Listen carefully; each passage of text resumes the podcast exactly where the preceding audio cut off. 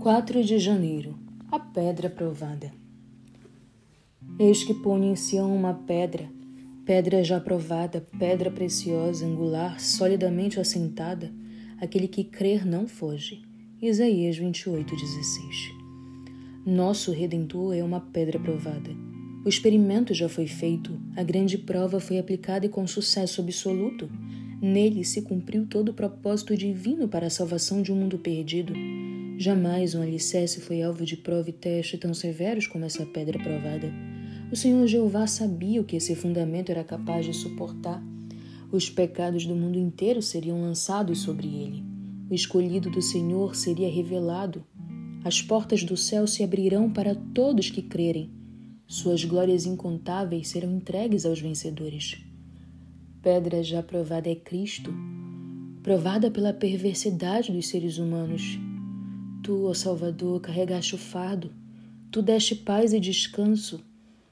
Tu foste provado pelos cristãos que levam suas dificuldades à tua simpatia, suas tristezas ao teu amor, suas feridas à tua cura, sua fraqueza à tua força, seu vazio à tua plenitude. E nunca, jamais uma pessoa foi desapontada. Jesus, minha pedra provada, a ti me achego instante após instante em tua presença sou erguida além da dor. Desde os confins da terra clamo por ti, no abatimento do meu coração. Leva-me para a rocha que é alta demais para mim. Salmo 61, 2. É nosso privilégio desfrutar doce comunhão com Deus. Precioso para o fiel é o sangue expiador de Jesus, preciosa é sua retidão justificadora. Portanto, para vocês, os que creem, esta pedra é preciosa. 1 Pedro 2, 7. Quando medito nessa fonte de poder vivo da qual podemos beber, lamento porque tantos perdem o deleite que teriam ao levar em conta a sua vontade.